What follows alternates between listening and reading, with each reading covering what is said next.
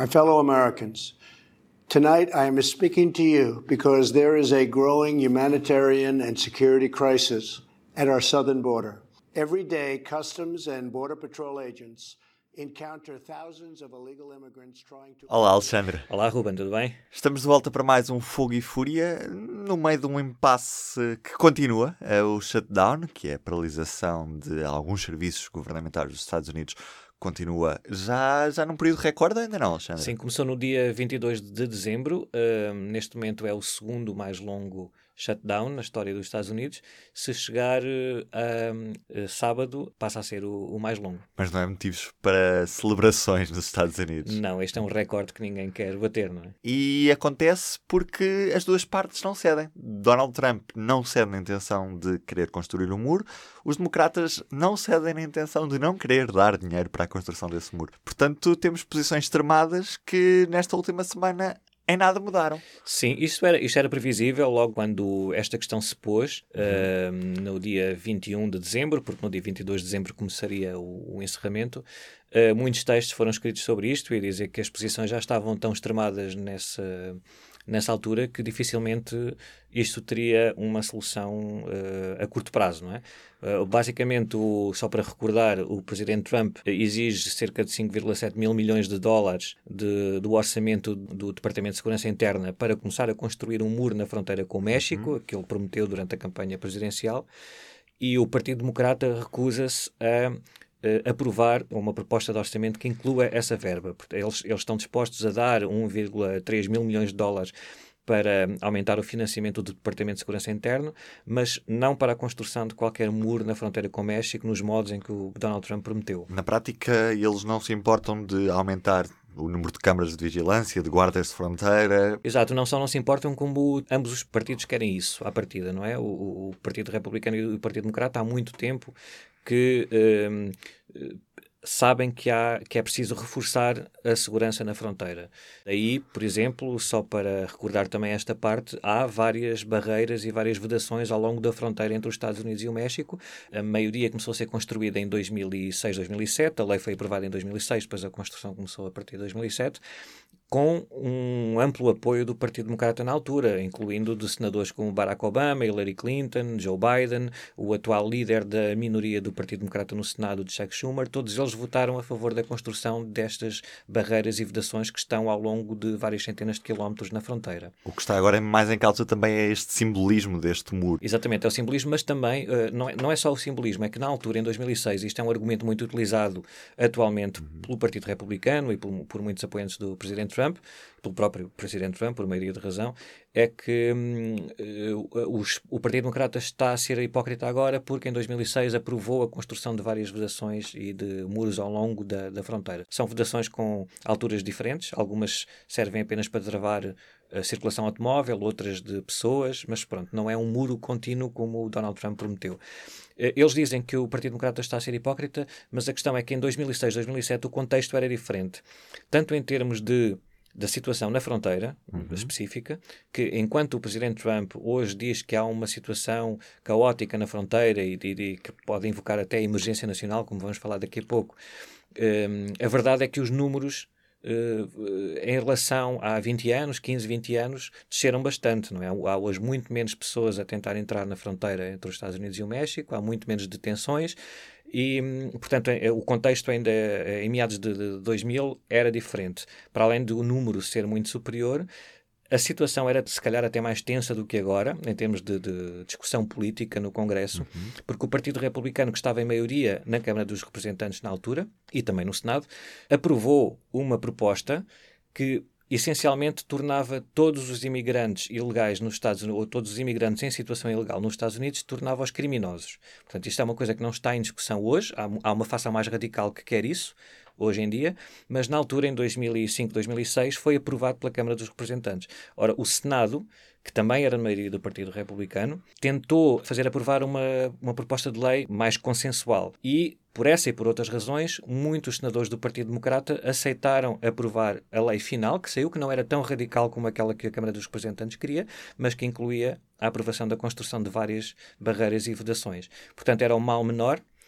E, mas ainda assim, em termos de contexto, a situação na fronteira era bastante pior do que é agora. Portanto, havia um argumento mais uh, para se fazer eh, para a construção de barreiras físicas nessa, nessa fronteira do que agora. Na noite de terça-feira, Donald Trump fez uma comunicação ao país através da televisão. Essa comunicação foi mais para acalmar os ânimos ou foi mesmo para deitar mais lenha para a fogueira? Bom, essencialmente, ele, ele, fez uma comunicação ao país a partir da sala oval, que é uma coisa nova, tanto na presidência de Donald Trump como em todos os presidentes, porque geralmente aquele cenário e aquele, aquele, este tipo de comunicação é usada para declarar guerras, para, na, na, resposta ao 11 de setembro, aos atentados do 11 de setembro, por exemplo.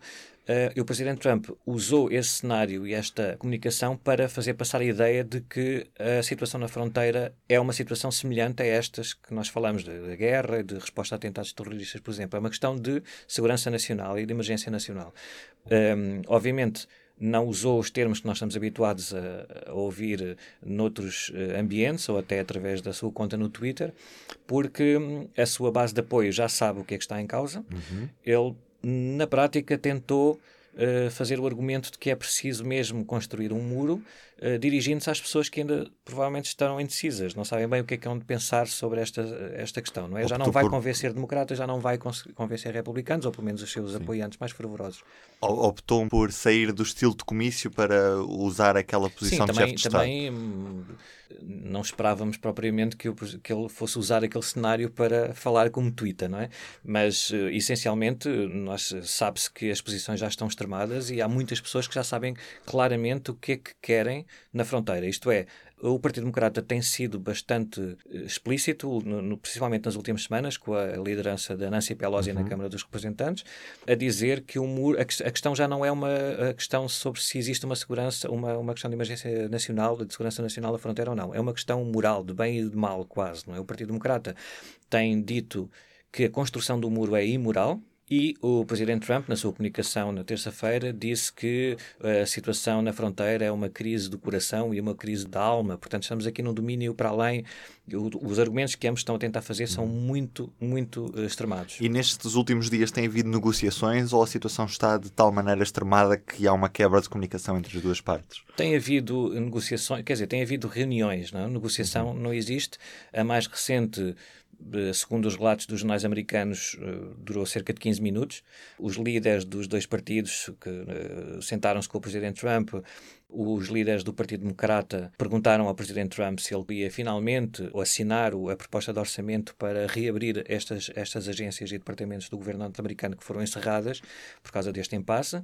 E ele perguntou se eu fizer isso, vocês dão dinheiro para o muro? Eles disseram nem pensar, portanto a reunião acabou. Ele disse bye bye, segundo o relato do dos jornais americanos e foi-se embora. Portanto, estamos neste ponto, uhum. uh, eh, 20 dias depois do encerramento destas agências e departamentos, com 800 mil funcionários públicos sem receberem, cerca de metade a trabalhar sem receber salário porque são considerados funcionários essenciais e os restantes em casa sem receber salário. É verdade que no fim desta crise, e ela terá de acabar, o Congresso vai aprovar o pagamento retroativo destas pessoas, mas até lá estão uh, milhares e milhares de pessoas sem contar uh, depois as, uh, os seus familiares, muitos milhares de pessoas que trabalham em empresas privadas que fornecem serviços a, estes, a estas agências e departamentos. Portanto, estamos aqui a falar de provavelmente milhões de pessoas que, que, podem ser afetadas por este shutdown. Dizes que a situação tem de acabar. Donald Trump diz que aguenta o tempo que, que, que tiver de aguentar. Preciso, é? Mas na prática sabemos que isso não é verdade. Quanto tempo é que o Presidente tem efetivamente para resolver esta situação?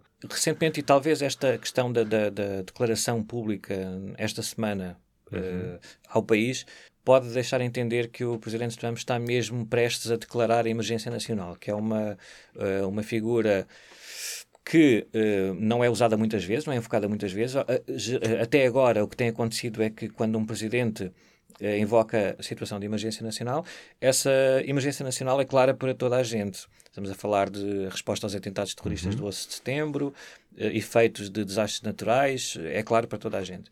Neste caso, o que se passa é que nem toda a gente acha que existe uma situação de emergência nacional na fronteira entre os Estados Unidos e o México, pelas razões que já falámos atrás, porque os números desceram eh, nas últimas duas décadas, porque há agora as barreiras e as vedações e antes não havia, portanto há mais segurança, há menos pessoas a tentar entrar e há muitas pessoas que não percebem qual é que é uh, o argumento a favor da declaração de uma emergência nacional da fronteira. Uhum. A questão aqui é que uh, nunca na história dos Estados Unidos, que se saiba, segundo os historiadores que foram consultados nos últimos dias, nenhum presidente invocou uma emergência nacional para garantir que uh, é posta em prática uma promessa de campanha ou uma política de, de, do seu governo. Vamos por partes. O que é que implica uma emergência nacional e o que é que Donald Trump ganha ao declarar esse, essa emergência? Se o Donald Trump declarar a emergência nacional, em primeiro lugar, há aqui uma, muito provavelmente uma batalha uh, nos tribunais. Uhum.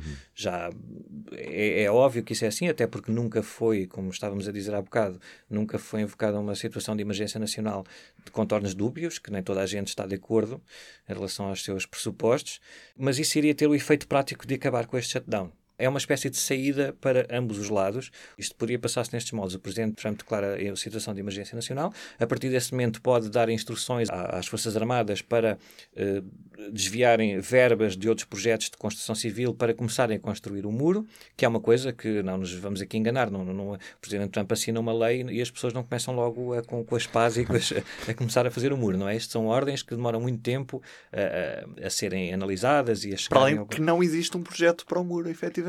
Há várias Não propostas. existe exatamente isto. Isto na prática, é, é, o que nós estamos aqui a falar é o início de todo o projeto que o seu fim último é a construção de um muro, portanto não é a aprovação numa segunda-feira do, das propostas que estão em cima da mesa e terça-feira começas a construir o muro, não é isso que está em causa.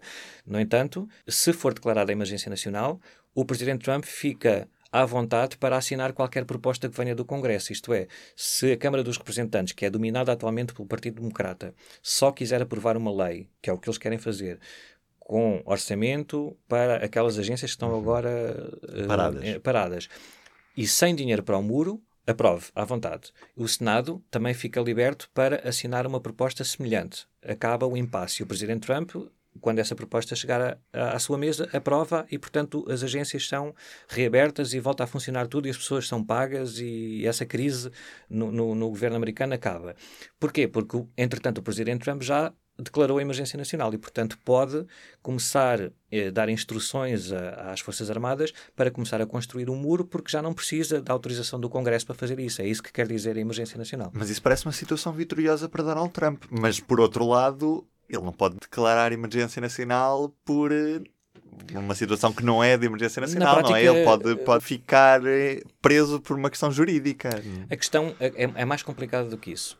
No curto prazo, isto pode ser bom para todas as partes. Uhum. Não é só para o Presidente Trump, que pode dizer à sua base de apoio que está disposto uh, a tudo, incluindo esta, esta, esta decisão difícil de declarar emergência nacional para construir um muro, portanto é bom para ele e para a sua base de apoio. É bom para o Partido Democrata porque assim já não tem de uh, fazer mais nada, aprova aquilo que tem de aprovar sem dinheiro para o muro e pode dizer aos seus uh, eleitores que não recuou e não, não satisfez as exigências do Presidente Trump. E bom para os 800 mil funcionários e outros que começam a receber o dinheiro e voltam a trabalhar. Portanto, essa situação aí fica resolvida e politicamente cada um salva a sua fase. Depois passamos para a segunda fase, que é que hipóteses reais existem dessa declaração de emergência nacional vir a resultar na construção efetiva de um muro. Ora, é aqui que entram as questões legais. A partir do momento em que o Presidente Trump declara, se declarar a emergência nacional, isto quase certeza passa para os tribunais. E o que tu estavas a perguntar há bocado, se Uh, se não existe uma emergência nacional, como é que um presidente pode declarar uma emergência nacional? Uh, na prática, pode, para já, porque, segundo as leis, uh, cabe ao presidente decidir o que é que é uma emergência nacional. Há uns anos, a forma como o Congresso aprovou este mecanismo era, era diferente, mas os tribunais depois vieram uh, anular essa, essa forma. Ora, em causa estava que no, o, Presidente poderia invocar a situação de emergência nacional e o Congresso, as duas câmaras do Congresso, poderiam vetar essa declaração. Precisamente neste caso, daria jeito ao Partido Democrata, poderia dizer: estão aqui as provas que dizem que isso não é uma emergência nacional, portanto, você não pode usar esse, esse poder.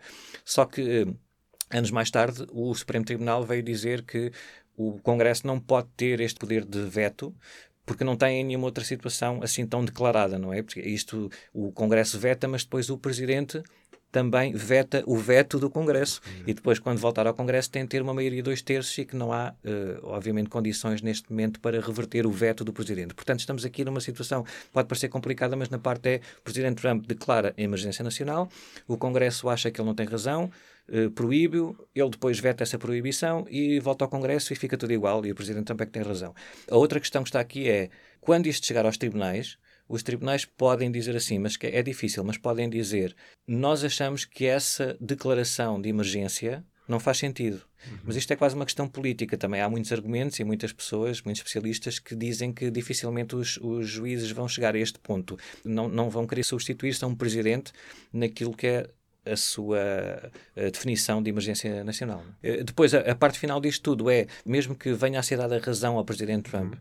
no, no, nos tribunais, isto não vai acontecer amanhã nem na próxima semana. Nós já estamos a, um, a menos de dois anos das eleições. A questão e isto é que poderia ser o aspecto positivo para o Presidente Trump declarar a emergência nacional, é que, seja qual for o resultado, se o, se o Tribunal der razão, uhum. mesmo que seja daqui a muito tempo, ele vai poder uh, uh, candidatar-se à reeleição com esta arma, não é? Com isto, o Tribunal deu-nos razão. Portanto, agora, no segundo mandato, nós vamos construir um muro. E se Donald Trump perde as eleições, não há o risco do próximo presidente, se for um presidente democrata, mandar parar toda a obra de construção do muro e, e este projeto ir todo por água abaixo? Não, se isto depende tudo de como os tribunais decidirem, não é? Se isto okay. depois chegar aos tribunais, primeiro, e depende de como os tribunais decidirem. Se derem razão a este presidente na sua declaração de emergência nacional, o processo começa e depois não é porque um presidente perde que esse processo é travado assim tão de uma forma tão simples e direta.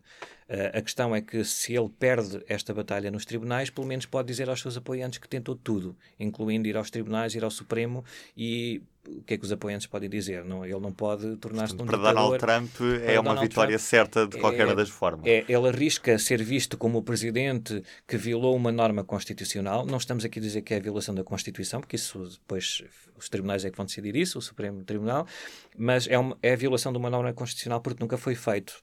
A forma como se encara estas dinâmicas é que um presidente não deve invocar uma situação de emergência nacional quando não é claro para toda a gente que há uma emergência nacional e quando se diz respeito a uma, uma promessa de campanha, não a, a uma coisa mais considerada importante. Portanto, para o presidente Trump, há aqui eh, grandes possibilidades disto ter Uh, aspectos muito positivos, tanto a curto uhum. prazo, acabando o shutdown e, portanto, não vir a ser mais penalizado nas sondagens na, de opinião sobre quem é o culpado deste shutdown. Um, ehm, depois, logo se vê se ele vai perder ou ganhar esta batalha nos tribunais. Se ganhar ótimo, vai para para a sua reeleição com esta arma. Se perder, pode dizer aos seus apoiantes que tentou tudo e ninguém lhe pode exigir mais nada. Para o Partido Democrata é bom também a curto prazo, porque acaba o shutdown sem eles terem de recuar nem fazerem nenhuma concessão ao presidente dos Estados Unidos. A questão aqui é para a democracia americana e que consequências é que isto pode ter a médio e longo prazo para a democracia americana se